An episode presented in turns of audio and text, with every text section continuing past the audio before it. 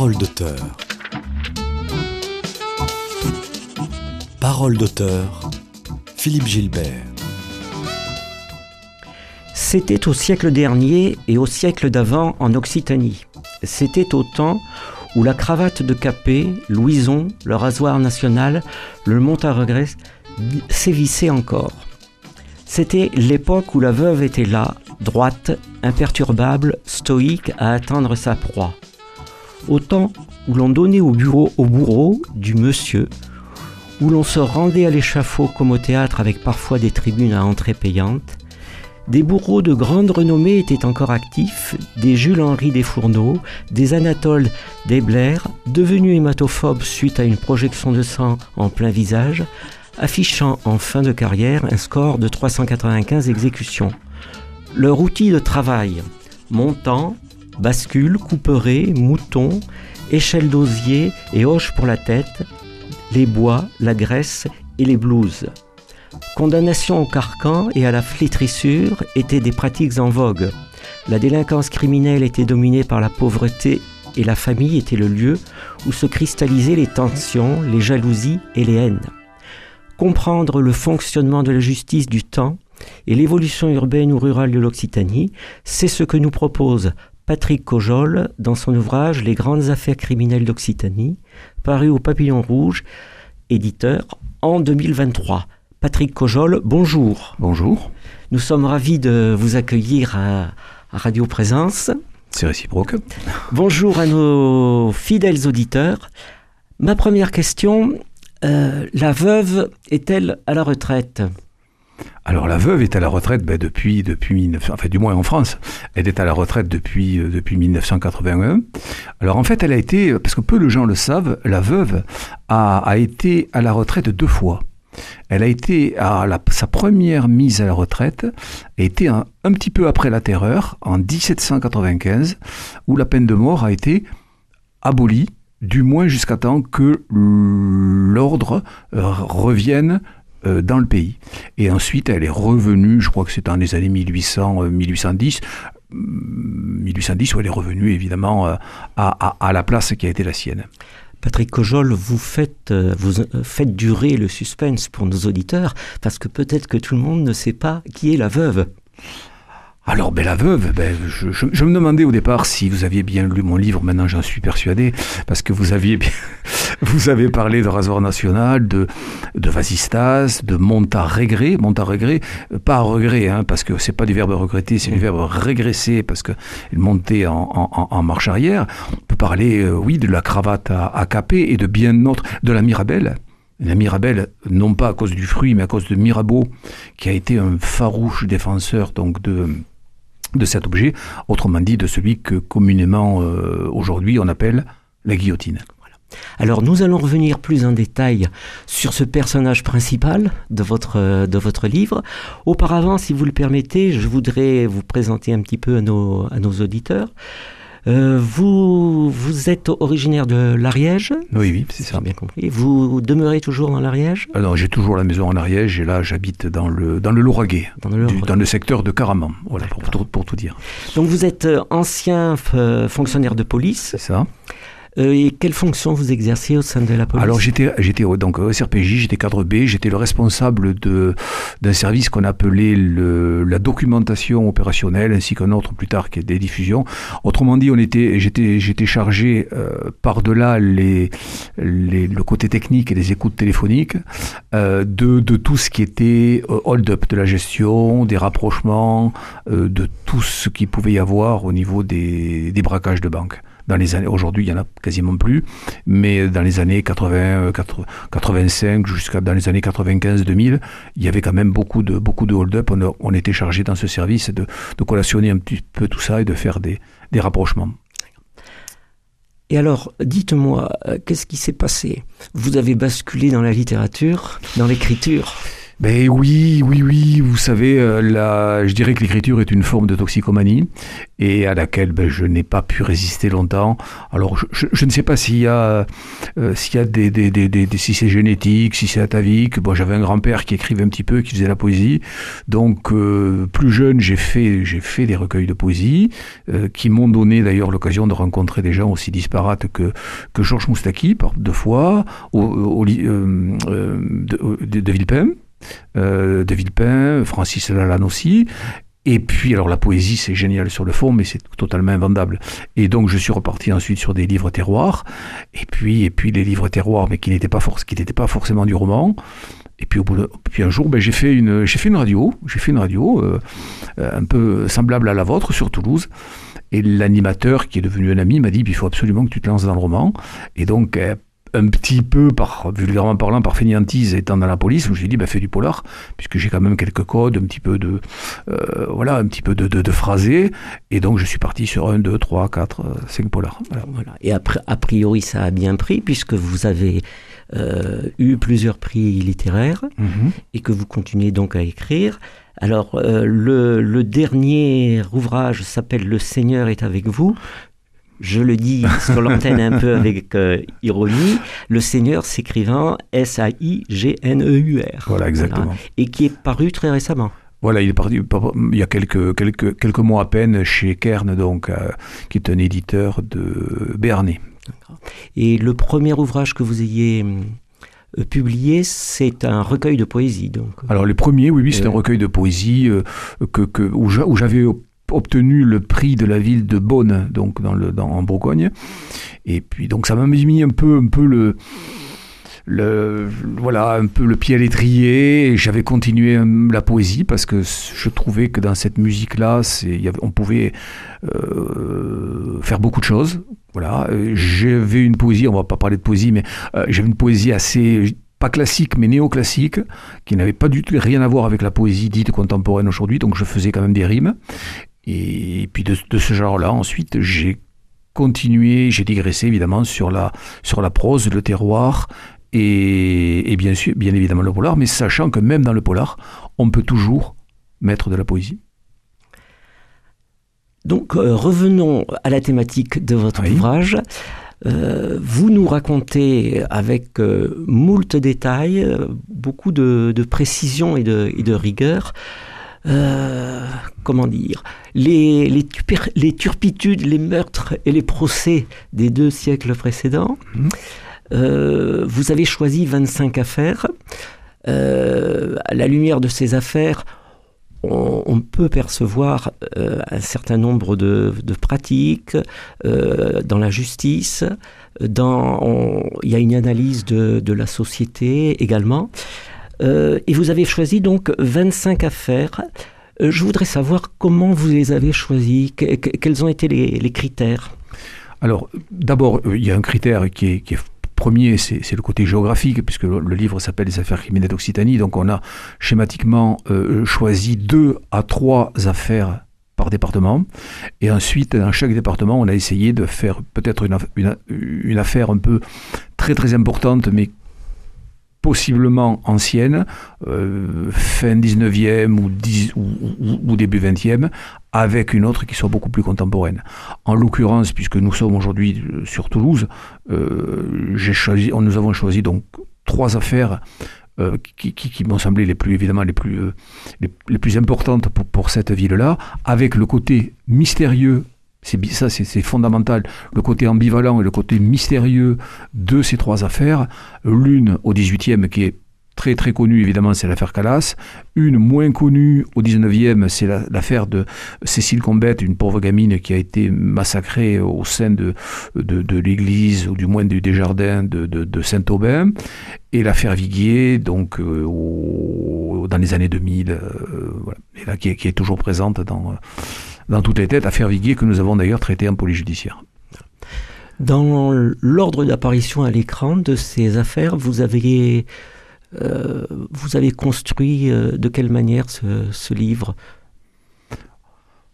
Alors, je, je l'ai, je l'ai bâti en fonction de mes, oui, de mes pôles d'intérêt, de, de, de, de, la région toulousaine, de, de l'Ariège, et puis j'ai voulu justement choisir des, des affaires vraiment, euh, euh, vraiment atypiques, voilà, et ne pas, euh, et les, les, écrire non pas dans un style journalistique, si je puis dire, mais un peu plus, un peu plus d'auteur. Vous voyez, par exemple, sur l'une qui qui, se passe en, Ariège, non loin de chez moi, dans un petit village qui s'appelle la Bastille de Vesplace, j'ai fait écrire le, chien. Au départ, au départ c'est le, chien qui commence à raconter l'histoire, puisque il y a eu un, massacre, puisqu'il y a eu quatre, personnes de tuées. Il y avait un chien de garde, euh, mais il y avait la chienne de la voisine qui était d'humeur. Donc le chien est parti. Donc vous voyez, j'ai fait parler le chien en disant, euh, oui, les appels de la nature étant ce qu'ils étaient, peut-être que si j'avais été là, voyez, j'essaie toujours de mettre une touche d'originalité dans, euh, dans, dans, les textes. Euh, au-delà de l'originalité, dans ce cas précis, ça, je dirais que le fait que le chien soit personnifié euh, apporte, je dirais, un peu de réconfort. Oui, c'est quelque part lui qui est, qui est, le plus humain de tous. Voilà, voilà. voilà. Oui, donc ces critères, les critères, vous avez dit, le côté mystérieux, euh, il y a, l'aspect donc exécution capitale parce que mhm. effectivement, euh, ça veut dire que derrière il y a, y a quand même un, délit euh, extrêmement grand. Et on, enfin, on pourrait dire aussi des, des coupables intéressants. Oui. Hein mhm. C'est-à-dire des coupables qui peuvent des fois être soit atypiques, euh, soit des, des, personnes finalement, surtout dans la manière dont vous rédigez, où vous, vous, nous conduisez un petit peu, où on se dit, tiens, euh, au dernier moment, on comprend euh, de qui, qui, qui, est le, le, responsable. Alors, ce, ce que vous avez fait ici, vous, aviez, vous aviez ça dans la tête depuis longtemps? Ou, parce que vous êtes quand même parti d'abord de la poésie, ensuite euh, des polars.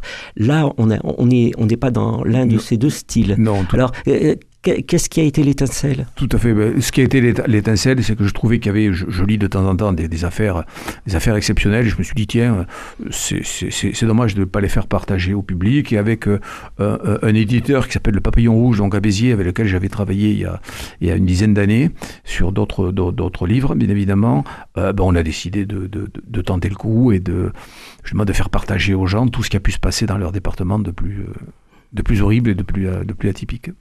Alors d'une manière générale dans votre ouvrage, euh, vous portez un regard sur euh, l'évolution rapide et soudaine des mœurs, de la langue et de la culture, mhm. euh, qui sont à rapprocher avec l'évolution de, de, la justice. Et ça, ça nous permet effectivement de voir un petit peu comment ça s'est passé. Et selon vous, est-ce que la, société, l'évolution de la société et l'évolution de la justice se sont faits en parallèle, ont réussi à se, à se synchroniser? Oui, non, mais il y a eu des, il y a eu des réformes. Alors, euh, entre, euh, si vous voulez, le, les années 1830, euh, où, un exemple me vient en tête, par exemple, l'objet, un parricide. Un parricide ou un maricide, la personne était donc condamnée à mort, mais lorsqu'elle allait à l'échafaud, c'est une pratique ancienne, on lui coupait le point droit. Et elle avait un voile sur la tête. C'était, je ne dirais pas que c'est l'amende honorable du XVIe ou XVe siècle, mais oui, c'était une pratique assez, ancestrale qui perdurait. Et ensuite, en 1832, il y a eu une très très grande réforme de la justice, et là ont été mis en place ce qu'on appelle les circonstances atténuantes. Ce qui fait que le nombre de, de, condamnés à mort, le nombre d'exécutions du moins, a énormément baissé.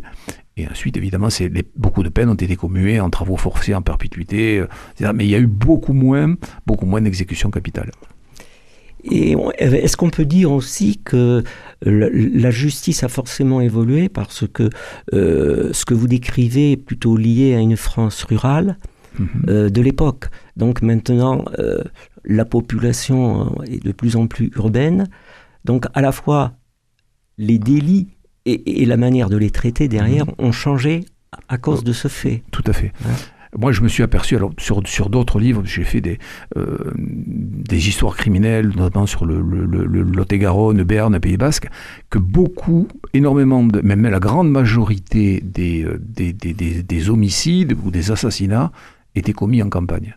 Alors, une société rurale, la pauvreté, alors après c'est tout, c'est toujours les mêmes, la pauvreté, l'alcool, le sexe, la jalousie, etc. C'est toujours les mêmes critères, mais je, m'en étais aperçu beaucoup plus à la limite qu'en ville. Alors nous, euh, nous allons rentrer dans le détail de, ce que l'on peut appeler un, recueil d'histoires extraordinaires, un ouvrage sociologique aussi, Tout à fait. finalement, et euh, un témoignage euh, très précis avec des exemples à l'appui sur la société et la justice à, cette époque. Et je le qualifierais de manière complémentaire d'un manuel d'utilisation d'un outil disparu. voilà. En attendant, je vous propose de faire la première pause musicale.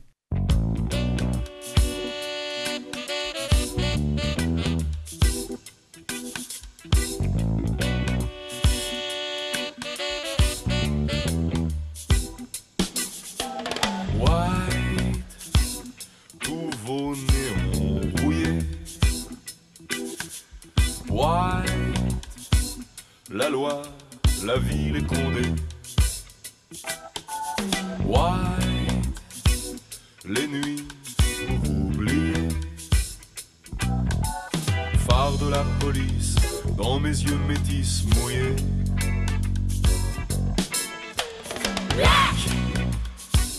Mes cheveux et ma peau.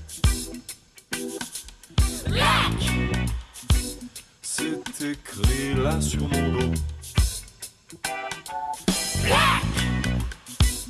comme de la musique soul.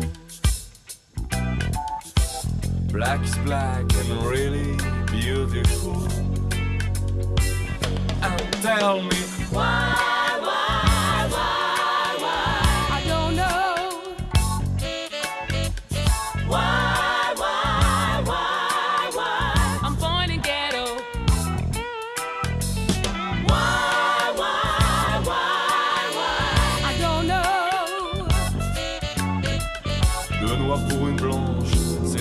Dans le tempo. Why? La couleur de l'accro. Why? La lame, noir le couteau. Why? La voix qui dit encore. Sur Pigalle la blanche, fait rouler ses gouttes d'or.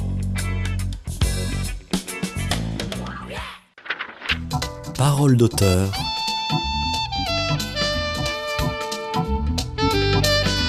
Philippe Gilbert.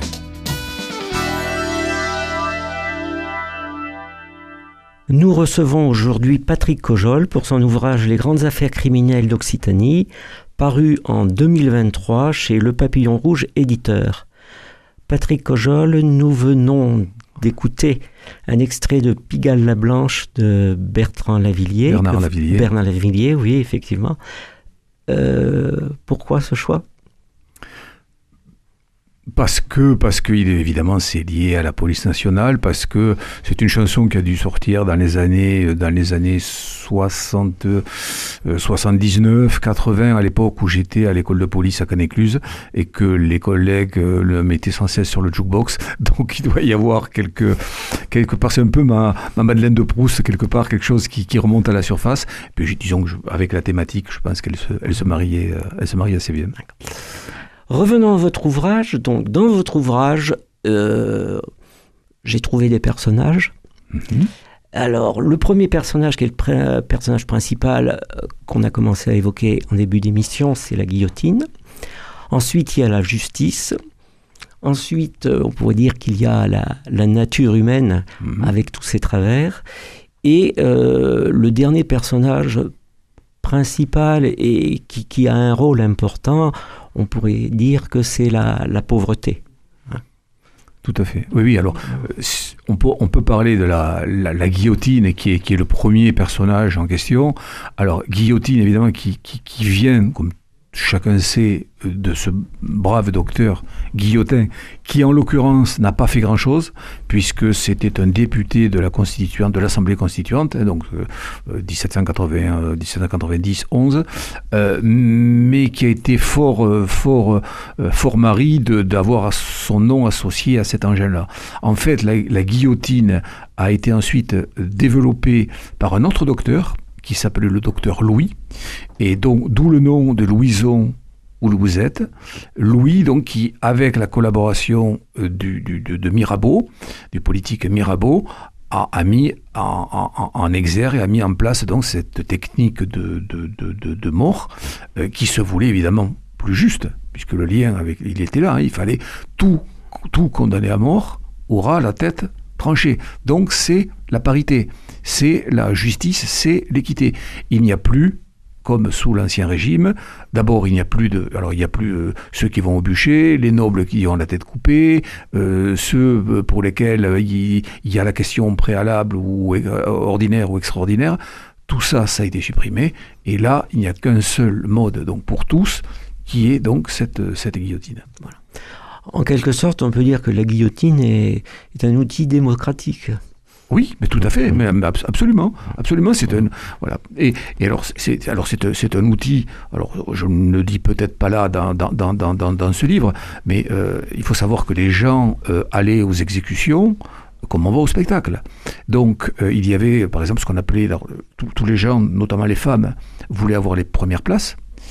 Et, et, donc on avait, il y avait sous la Révolution ce qu'on appelait les tricoteuses. Donc des gens, des, des femmes qui amenaient leur tricot et qui, a, qui arrivait mais deux, trois heures à l'avance pour bénéficier en premier donc de, de l'exécution. Euh, voilà, euh, mais vous le dites explicitement. Ah, je le dis. Alors je ne sais pas si je le dis dans ce livre-là. Vous, vous, le dites explicitement. On, y reviendra peut-être. Euh, d'ailleurs. Avec avec cette pratique qui a été euh, euh, justement ôtée, enlevée. en, alors attendez, je crois que c'était en 39, 1939, la dernière exécution en France, publique en France, c'était un Allemand, un des premiers arrivés, si je puis dire, qui s'appelait Weidmann. Et lorsqu'il a été exécuté, donc c'était en, en, pas en place public, mais euh, c'était euh, dans un lieu public, dans une cour de prison, mais c'était euh, ouvert au public. Il y a des femmes qui se sont précipitées, donc sur le, pas sur la tête, mais sur le sang qui coulait, de manière à, imbiber leur foulard ou leur mouchoir de, du sang. C'était censé porter bonheur. Voilà. Donc tout ça, évidemment, euh, ça a été. Euh, mais ça, ça existait. Comme quoi, c'était, c'était une pratique sociale. La guillotine était un, spectacle. À la fois une pratique sociale accompagnée d'un rituel, mais on va y revenir un petit peu en détail. Alors, au niveau des noms, moi j'ai noté la cravate à capé. Oui. donc la veuve, Louison et Louisette, vous venez d'en parler. C'est ça. le rasoir national. Oui. alors, et l'abbaye de Montaré à Régré. À Régré. Alors, expliquez aux auditeurs euh, pourquoi j'ai buté sur la, sur la prononciation. C'est par rapport à la signification. Voilà, c'est ça. C'est pas. alors, avec mon éditeur, on a une petite, un petit souci, c'est que lui, il, a regardé sur Internet et c'est vrai qu'on beaucoup écrivent monte à regret avec un T, évidemment, parce que la personne euh, est censée regretter puisqu'elle monte sur l'échafaud. En fait, c'est monte à regret avec un S et pas de T, du verbe régresser, puisque souvent il faisait monter à la base les, condamnés à mort euh, en reculons pour qu'ils ne voient pas le, pour qu'ils ne voient pas donc le, le, la veuve, pour qu'ils ne voient pas l'objet de, de, leur, de leur future euh, exécution. Et alors, on, qualifie aussi la guillotine comme étant une méthode humaniste parce que elle permettait d'éviter la mort par agonie. Bien sûr. Hein Bien sûr. Voilà, il n'y avait plus ou de coups d'épée euh, euh, mal dosés ou, ou, de pendaison avec des tremblements indéfinis pendant je ne sais combien, plusieurs minutes. Euh, non, non, là c'était rapide. Quoi. Le, coup près tombé, c'était c'était terminé. Alors le premier guillotiné, j'ai trouvé quelque part et vous allez euh, me confirmer, euh, c'est-à-dire celui qui a fait l'inauguration finalement, c'était le 25 avril 1792, euh, ça, un certain Nicolas Berger.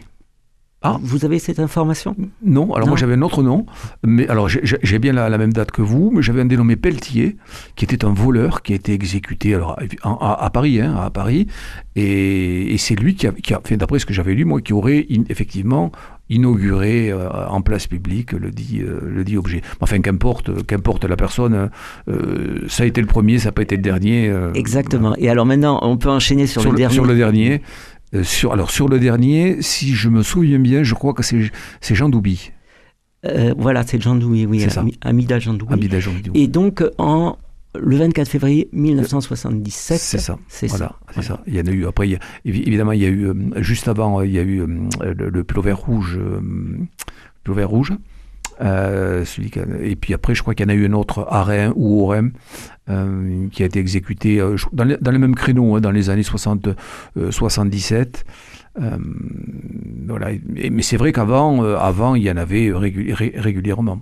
Et, et puis, alors, il y en avait au départ, il y en a eu. Il faut savoir que les exécuteurs, il y en avait euh, un par département. Et ensuite, évidemment, avec le, comme je vous l'ai dit tout à l'heure, avec les circonstances atténuantes, il y en a eu un par cours d'appel. Et ensuite, évidemment, il n'y a plus eu un seul exécuteur national, avec un pour la Corse et un autre pour l'Algérie. Dans, dans son utilisation, euh, et surtout dans, dans, dans le, dans le rituel qui l'accompagne, il y a eu une, une évolution. Euh, on est passé euh, d'une cérémonie, euh, j'allais dire, laïque, publique, Ouais. à à une, une organisation qui se faisait uniquement en comité restreint. Mhm. C'est c'est ça qui caractérise l'évolution. Et, et pour- pour- pourquoi euh, vous nous avez parlé tout à l'heure que euh, ça a attiré du monde finalement. Quelles ont été les raisons qui ont justifié cette décision, le fait que bon, maintenant les exécutions ne se feraient plus en, public? Ben, comme je vous disais tout à l'heure, le manque d'humanité, le fait de, de, de, de, de cette pratique de, de ramasser, enfin de, récolter le sang de, la victime, ce côté voyeurisme, si vous voulez, au bout d'un moment, le, la, société a quand même évolué, euh, ça s'est humanisé. Et, à partir donc des années des années 38-39, l'État a pensé que si exécution euh, il devait y avoir, ce se ferait dans un cadre feutré, dans celui des prisons. Comme vous venez de nous le dire précédemment, euh, il n'y avait pas 25 guillotines. Et donc ça veut dire que la guillotine, elle voyageait. Exactement. Et à ces voyages euh, étaient associés, on dirait aujourd'hui, un process élaboré, parce qu'il fallait la, la, la faire voyager, la transporter, la monter, la démonter. Alors, comment ça se passait? Alors lorsque le bel, lorsque le, le- alors il faut savoir que les exécuteurs n'étaient pas des fonctionnaires, c'était des contractuels. Donc ils avaient des contrats.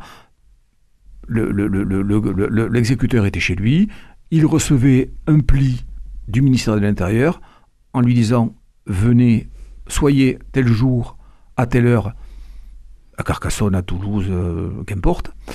Et donc il faisait appel à ces deux, euh, deux adjoints, deux ou trois adjoints, et ensuite, évidemment, il récupérait les, les bois de justice, il récupérait tout ce qui va avec, les, euh, euh, les blouses, la graisse, le, couperet, évidemment.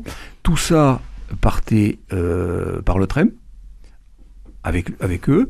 Alors souvent, lorsqu'ils étaient à l'hôtel, par mesure donc de, de, de, de prudence, ils changeaient, ils s'inscrivaient sous des faux noms. Et les exécutions, généralement, le, temps que la, la- la guillotine, la veuve, était montée en pleine nuit, et les exécutions, c'était là, ça c'était la règle, se faisaient 20 minutes avant le jour. À cette époque, les, les bourreaux euh, étaient des, euh, des véritables stars, presque. C'est-à-dire, c'était des gens qui, que l'on que l'on redoutait, mais qui, a- qui avaient une certaine notoriété. Et vous citez des exemples, et notamment euh, Anatole euh, Daibler. Ouais. Euh, qui était cet, homme? Ben, C'était un des plus grands. Alors, il a, il a exécuté, je ne sais. Alors, c'est une dynastie, vous savez. Alors, vous, vous, vous, vous, vous dites qu'ils étaient bien considérés. Il faut savoir que tous les, les, les, les exécuteurs de tous les temps ont été des êtres euh, bannis. Donc, c'est pour ça que ce sont souvent des dynasties. Voilà, Mm. C'est pour ça que vous aviez les Samson, vous aviez les Debler, euh, vous aviez les Desfourneaux. euh, voilà. Et Au, Mo- au Moyen Âge, ils avaient un costume à part, ils faisaient également écarisseur, et les gens, euh, les gens évitaient de passer devant chez eux. Voilà. Parce que euh, ça portait malheur. Il, faut savoir qu'il y avait également une pratique au Moyen Âge, je, fais une petite digression là-dessus, qui s'appelait le, droit du, du, bourreau avait le droit de havage. C'est-à-dire qu'il avait le droit, euh, le, pem, le, vous savez, la, coutume du, du qui, lorsqu'on le retourne, est censé porter malheur. En fait, c'était le pain du bourreau. Voilà, donc on le retournait parce que c'était le pain qui était destiné au bourreau. Et celui-là, personne n'y touchait. Et il y avait ce droit qu'avaient donc les, bourreaux, c'était le droit de havage. Donc quand ils allaient au marché, ils avaient le droit de prendre dans chaque sac une havée, c'est-à-dire une poignée de graines, de pâtes, que sais-je, etc., de fruits. Ça, c'était... Mais ils étaient au nid. Et c'est vrai que et plus tard, évidemment, ça s'est démocratisé, ils sont devenus contractuels. Ils ne le disaient pas, mais voilà, voilà, les gens quand même passaient devant chez eux.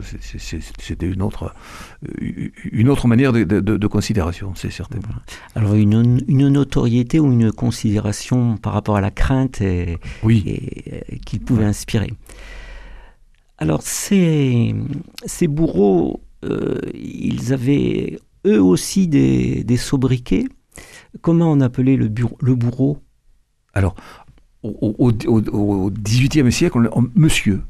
Voilà, on l'a appelé monsieur. C'était, le monsieur. Alors il y avait monsieur de, monsieur de Paris, monsieur de Lyon, monsieur de Toulouse. Voilà, c'était celui qui était euh, euh, donc euh, était considéré. On, l'a, on. Pourquoi ce, sobriquet?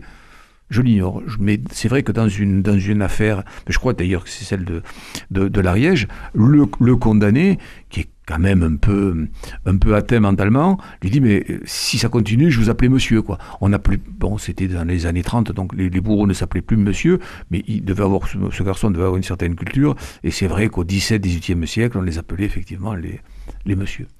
Cet euh, Anatole euh, Debler, vous, vous le décrivez comme un personnage, comme un homme ordinaire. Tout à fait. Et c'est vrai que sa description je dirais, quand on la lit, euh, c'est presque cocasse qu'on découvre un homme comme ça. C'est ça, c'est Janus, c'est une face d'un côté, une face de l'autre. C'est le monsieur qui euh, le soir promène son chien, lui jette la, la, babale et qui reçoit le, le, pli donc du, du, ministère et le surlendemain, ben il est auprès d'un homme et auquel il coupe la tête quoi. Et voilà les, les deux, c'est l'équivalent en fait, vous savez, de, de des, des assassins qui un jour peuvent être des, des, des, des, des, des, des kidams comme, comme vous et moi, et pour un phénomène d'ivresse, de jalousie, de drogue, basculent et deviennent, euh, deviennent un assassin. C'est euh, Dr Jekyll et Mr Hyde. Alors ce, cet Anatole Debler, euh, il avait une petite phobie. Alors il avait une, il avait, il avait une phobie, il avait ce qu'on appelle aujourd'hui un TOC, hein, un trouble obsessionnel euh, compulsif. C'est-à-dire euh, un jour, alors je crois que c'est sur Albi, où certainement l'un de ses adjoints avait euh, mal positionné le couperet ou autre, et, il, il était pas très très loin et il a pris une, une giclée de sang. Donc évidemment il s'est essuyé, il s'est lavé, mais ensuite à chaque exécution, bien évidemment éloigné, il fallait aussi qu'il s'essuie, qu'il se lave. C'était devenu un toc. ce, qui, ce qui est quand même un peu gênant pour un bourreau. Exactement, et ce qui est, euh, constitue finalement une, une anecdote assez cocasse. tout à fait. Alors passons au rituel euh, rapidement. Alors le rituel, euh, c'était la confession, le coup de rhum, la cigarette, les cheveux coupés et éventuellement une possibilité de réclamation. Oui, oui, oui. Alors, ils, pouvaient réclamer. Il y a une chose aussi que, moi j'ai appris en, lisant ce livre, c'est que les condamnés à mort dans certains endroits étaient mis dans des chambres euh, blanches, qui étaient peintes en blanc, euh, et euh, grillagées. Voilà. de manière, parce qu'en fait, on grillagé évidemment, non pas pour, pour qu'ils ne s'évadent pas, hein, puisqu'on aurait pu mettre un mur, mais pour les voir, et le côté blanc aussi pour les voir, pour éviter évidemment le suicide. Voilà. Donc ça, ça se faisait dans certaines prisons. Il, les, il peignait tout en blanc pour... Il y avait un gardien, évidemment, euh, toutes les nuits. Ah, et, effectivement, euh, il y avait un cérémonial ben, lorsque c'était le, matin. Donc, on les appelait aussi euh, Monsieur du petit matin. Voilà, Monsieur du petit matin. Oui, c'est et donc 20 minutes. Alors 20 minutes l'exécution, 20 minutes avant. Donc ils arrivaient peut-être une heure avant, une heure avant il fallait réveiller. il y avait effectivement le, prêtre. On lui coupait d'abord couper les cheveux couper les cheveux si c'était long, couper le col de la, de la chemise ben, pour, le, pour le couper bien évidemment. Et puis donc une fois qu'ils avaient, ils avaient droit à la messe, à la confession, éventuellement ils pouvaient demander ce qu'ils voulaient, donc euh, ouvert de rhum, cigarette. Je crois qu'il y en a un, je ne sais plus dans quel. Je crois que es sur Albi aussi, qui avait demandé à manger des poires et, et, et, du bœuf. Donc on lui avait accédé à, à sa demande. Et puis il est parti, il est parti ensuite. Hein. Alors certains, évidemment, certains partaient avec dignité, d'autres se débattaient. Mais, le, résultat était le même. Euh, Patrick Ojol, je vous propose de faire notre seconde pause musicale.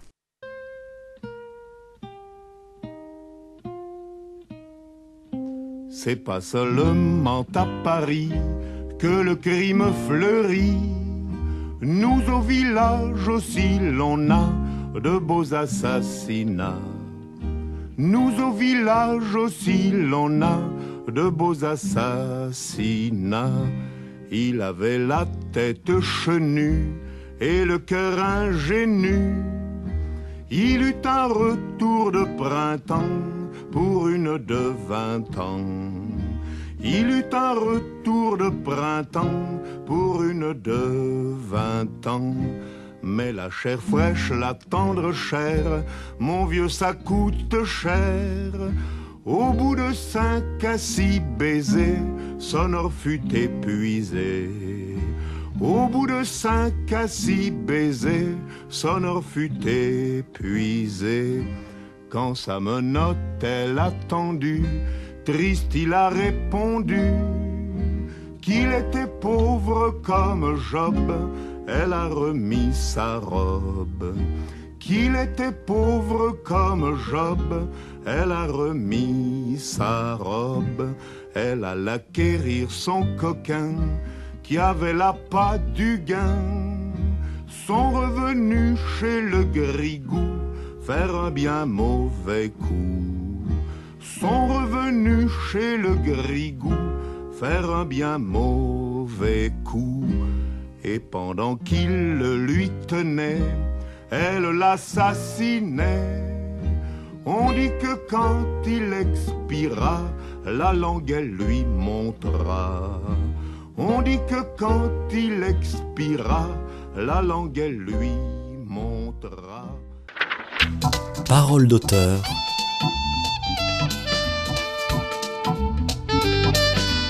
Philippe Gilbert.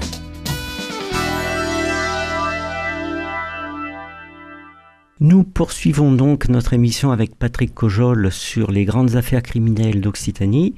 Euh, Patrick Cojol, nous en étions au, rituel. Euh, il existe aussi un rituel euh, géographique, un lieu dans les villes. Oui. Et est-ce que vous pourriez nous, nous parler de, du lieu ou des lieux liés à ce rituel à Toulouse Alors, il y, en a eu, y en a eu plusieurs. il y a eu Port-Garot, où il y a eu pas mal d'exécutions. Euh, il y a eu, euh, alors au, début, au début, il était euh, censé quelques exécutions ont eu lieu place du Salin. Le problème de la place du Salin, c'est qu'il y a le tribunal à côté. Voilà. Et donc certains magistrats n'avaient pas envie de voir exécuter leurs propres décisions sous leurs yeux. Donc, donc c'est parti ensuite sur la place Saint-Georges, là où d'ailleurs Calas a été exécuté. Donc, il y a ce rituel effectivement euh, géographique. Et, alors, il y a une chose bon, qui, est, plus ancienne, hein, mais il y a ce qu'on appelle euh, ce qu'on appelait les fourches patibulaires, et qu'à Toulouse, on appelle des salades. Donc, à Toulouse, il y a un quartier qui s'appelle la salade Ponsant. Donc, c'est côté est de Toulouse, au-dessus de l'Espinay. Et il y a un autre euh, quartier qui s'appelle le quartier de la Salade derrière les Minimes, un quartier qui s'appelle La Lande. Voilà. Donc pourquoi alors, euh, euh, les fourches, la première, les fourches patibulaires, c'était pas là où on exécutait, c'était là où on suspendait les corps après l'exécution. La balade des pendus de François Villon. Donc on les suspendait jusqu'à déliquescence. Le problème, alors les premières fourches étaient à l'Espinay, donc sur la hauteur, bien en vue et à environ allez, 2 km du centre-ville. Problème de l'Espinay, c'est qu'à Toulouse, il y a un vent qui s'appelle le vent d'automne, qui est un vent d'est Et donc toutes les odeurs, et oui, vous avez compris, toutes les odeurs partaient vers la ville. Donc les gens ont commencé à en avoir un peu marre, et ils se sont dit, ça serait mieux de les mettre côté nord. Alors effectivement, il y a un vent du nord, mais c'est pas comparable. Et donc c'est pour ça que les fourches patibulaires, ensuite, ont été transposées à la lande. Voilà, dans des endroits évidemment un petit peu hors des, villes, mais où il y avait des estaminets, euh, euh, voilà, et, là dans des endroits où vaquaient de, des personnes plus ou moins recommandables. Voilà, donc ça c'était les premières, ça c'était les fourches patibulaires. Et pour répondre effectivement à votre question, ensuite les exécutions à plusieurs endroits, mais à la fin, effectivement, c'était c'était, sur la place Saint-Georges. Donc que l'on regardera forcément d'une autre manière maintenant que nous Voilà, sommes au courant. Alors, au- autre euh, rite, euh, pourquoi euh, les exécutions avaient lieu euh, toujours le matin de bonne heure, euh, sachant aussi que vous nous avez dit que ces exécutions pouvaient s'effectuer, enfin attirer beaucoup de monde, euh, étaient publiques et pouvaient même être payantes. Donc, euh, qu'est-ce qui justifiait que ça soit le matin de bonne heure? Alors, je, pense que c'est le, condamné, ben évidemment, il savait euh, qu'il allait y passer, et je pense que c'était au réveil, et à une heure où il y avait quand même pas trop de gens dehors, du moins il l'estimait, je pense moi que c'était davantage au niveau d'une forme d'humanité. Il se réveille, dans la mesure où il dormait, mais souvent il s'endormait. On le réveillait, le cérémonial dont on a parlé tout à l'heure, la messe, le rhum, tatati tatata, et c'était terminé. On le laisse, on le laissait pas euh, mariner, si je puis dire, euh, toute la journée euh, pour être exécuté le soir à 19h. Voilà. Et alors en plus, après, il y avait autre chose, c'est qu'il fallait, une fois que le corps était, était, était, que la tête était séparée du corps, ben, il fallait, il fallait soit l'ensevelir, l'ensevelir, le mettre au charnier éventuellement, soit le donner à des carabins, donc à des, à, des, à, des, à des étudiants en médecine, de manière à ce qu'ils s'en servent pour les, les, les, les expériences. Alors je, je signale à, à, nos auditeurs, parce que j'ai omis de le faire, c'est que la, la, deuxième pause musicale était donc la chanson L'assassinat de, de Georges Brassens. Donc euh, ça se passe de commentaires au niveau du choix. Nous, voilà, nous, oui. au, nous au village, vous voyez, aussi, on a, il, il avait tout compris. Voilà. C'est ça, c'est exactement ça. Parmi les, affaires que vous avez choisi d'évoquer euh, dans votre livre, euh, on, peut essayer de, les caractériser. Euh, la, première, chose, c'est que vous avez choisi essentiellement, enfin au moins souvent, des affaires qui étaient nées dans ce qu'on pourrait appeler des... à l'époque où les familles étaient fusionnelles, Mmh. où il y avait une certaine cristallisation de tension et de jalousie mmh. euh, parmi les familles. Donc ça, c'est la première caractéristique. Euh, et ça, ça, déclenchait quel type de délit, quel type de, de comportement, cette caractéristique? Vous l'avez dit tout à l'heure, la, société au, début, alors au 19e, mais même au début du 20e, hein, jusqu'à les années 40, 50, c'est une société essentiellement rurale. Donc tout était cristallisé au niveau de la terre et d'un microcosme agricole. Et alors là, euh, ben, écoutez, ça pouvait, euh, ça pouvait partir d'une euh, d'une brebis qui allait manger le, le sainfoin du, du voisin, d'une clôture qui était mal mise, de, d'une de, de, la femme qui faisait la soupe qui était qui était trop froide.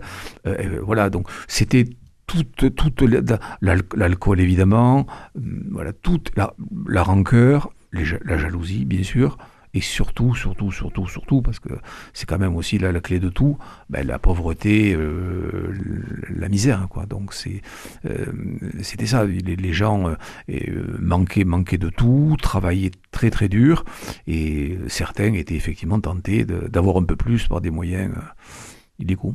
Voilà. Alors les moyens employés les moyens employés, quand on a fait la liste, on a une, je dirais, une liste à la Prévert euh, un petit peu étonnante. Alors, je vais citer quelques, quelques moyens employés. Euh, J'aurais, j'hésite à employer le, le mot outil, mais euh, c'est un petit peu ça. Alors, euh, les pierres, la strangulation, les couteaux, qu'est-ce qu'il y avait d'autre? Oh, l'âme humaine, en l'occurrence, a, énormément d'imagination. J'ai souvenance, en, en Tarn-et-Garonne, je n'en ai pas parlé dans ce livre, d'une dame euh, qui avait étouffé, qui avait tué son mari. Elle avait, elle, avait, son mari avait, avait tendance à faire la sieste à côté d'un tas de blé. Et donc, elle avait euh, ni plus ni moins que renversé le tas de blé sur euh, son époux pour l'étouffer voyez, donc ça c'est une, une, des matières. Après, ben, c'est évidemment c'est les coups, c'est euh, c'est le couteau, c'est euh, c'est l'étranglement, euh, parfois parfois le fusil ou le ou l'arme de poing. Euh, l'empoisonnement L'empoisonnement, l'empoisonnement aussi, oui, j'allais l'oublier, vous faites bien de le dire. L'empoisonnement, il y a, une, il y a une, affaire dans le, dans le Gard dont, dont je parle, et bien d'autres. Euh, à Libye aussi, il y en a une autre, où ben, à l'époque, pour se débarrasser des, rats, il y avait, du poison, il y avait euh, et, parfois, ben, ça, ça, ça, partait aussi dans, les, dans, dans, la soupe ou sur les fruits, de manière à, à faire passer de vie à trépas la personne qu'on ne voulait plus avoir avec soi. Alors j'hésite à vous poser la question, euh, savoir si les, les moyens actuels sont différents. Je suppose que oui. Oui, quand même un petit peu, heureusement. Mais euh, si j'avais eu l'ADN euh, il, y a, il y a 50 ou, ou un siècle, je, je, je crois que les exécutions capitales, il y en aurait eu un, sacré paquet. Non, non, mais bon, à l'époque, c'était quand même très, très, très sommaire. Après, les avocats n'arrivaient pas non plus dès la première heure, ce qui permettait parfois aux, aux fonctionnaires ou aux gendarmes de l'époque d'être un peu plus euh, virulents et, d'avoir d'obtenir des aveux de manière euh, un, peu plus, un peu plus rapide, parfois assez rapide, quand ils les avaient. Alors, qui dit euh, délit, qui dit condamnation à mort, dit qu'au préalable, il y a eu une enquête, naturellement. Mhm. Et dans, dans, votre ouvrage, vous, vous insistez très fortement sur le, sur le fait que les enquêtes de voisinage, la rumeur euh, étaient des éléments très importants. Bien sûr. Tous les, tout, tout, tout ce dont tout sur lesquels les, fonctionnaires ou les gendarmes euh, pouvaient s'appuyer était, était fondamental. Donc c'était, alors c'était comme aujourd'hui d'ailleurs. Aujourd'hui, euh, dès qu'il y a un, délit, dès qu'il y a un crime, la première ou un braquage, c'est l'enquête de voisinage. Donc tout ça, c'est la première chose à faire. Bon. Et, donc évidemment, c'est pas, pas d'aujourd'hui. Donc à l'époque, surtout euh, quand il n'y avait pas les moyens de communication qu'il y a, aujourd'hui, bien évidemment. Donc tout ce, était censé se passer dans un périmètre relativement restreint. Donc ben, c'était le côté visuel qui était, euh, qui était, qui, primait. On a, on a l'impression aussi, dans, ce que vous décrivez, c'est qu'il y avait une propension de la population, puisque c'était dans une zone géographique restreinte, euh, d'aller spontanément fournir de l'information. Oui, mais les, gens étaient, euh, étaient, consciencieux, si on peut dire, et dès qu'ils pouvaient, ils avaient comprenez que les gens, quand il y avait un, homicide, euh, ben on, le voit aujourd'hui dans le cas de, la, gamine dans, l'Est, ben, les gens ont peur parce qu'ils disent c'est d'arriver à l'un, ça va nous arriver. Donc le, but, c'était précisément d'empêcher qu'il y ait récidive, une récidive dont ils pourraient potentiellement être victimes. Donc effectivement, oui, oui, oui, ils, ils dénonçaient, ils allaient systématiquement voir, euh, voir les gendarmes, et les gendarmes aussi se déplaçaient. Quoi. Le, le, si vous voulez, le euh, voilà, les témoignages, oui, étaient, fondamentaux. Et ils étaient également suscités parce que j'ai découvert qu'il y avait, dans votre livre, qu'il y avait une sorte d'appel d'appel au public euh, selon euh, une, expression, enfin une organisation de ce que vous appelez les monitoires. Oui. C'est ça, c'est ça, c'est ça, ça ouais. C'était les monitoires. Donc c'était organisé. C'était organisé. D'accord. Alors nous en venons naturellement euh, euh, à, la fin de la procédure, c'est le procès où euh, vous décrivez par le menu la manière dont ça se déroule et vous faites allusion à certains noms célèbres. Donc on ne va pas pouvoir s'y arrêter trop aujourd'hui. simplement, ce que je voudrais dire, c'est qu'à travers ce, livre, on, peut découvrir un certain nombre d'affaires qui, n'ont pas toutes le même degré de, notoriété.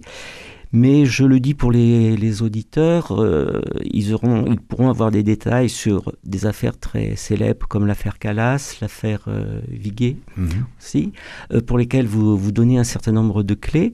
Et j'ai remarqué que aussi bien pour, pour l'affaire Viguet, on peut le comprendre, mais pour d'autres affaires, vous ne citez pas les noms de famille des, des, personnages. non, dans, certains cas, non, parce que ben, ces, gens-là ont, ont, des descendants aussi, et bon, il faut quand même euh, éviter euh, de les mettre euh, mal à l'aise. Ce qu'il faut dire, c'est que ce, ce, livre, en fait, c'est pas du, c'est pas du voyeurisme, hein, c'est pas du sang pour du sang, quoi. Le but, puisqu'on a parlé de la guillotine, on a parlé de la procédure, c'est que les gens apprennent quelque chose et voient l'évolution de, de la police, de la justice, de la société donc au travers de ce prisme-là qui est la criminalité.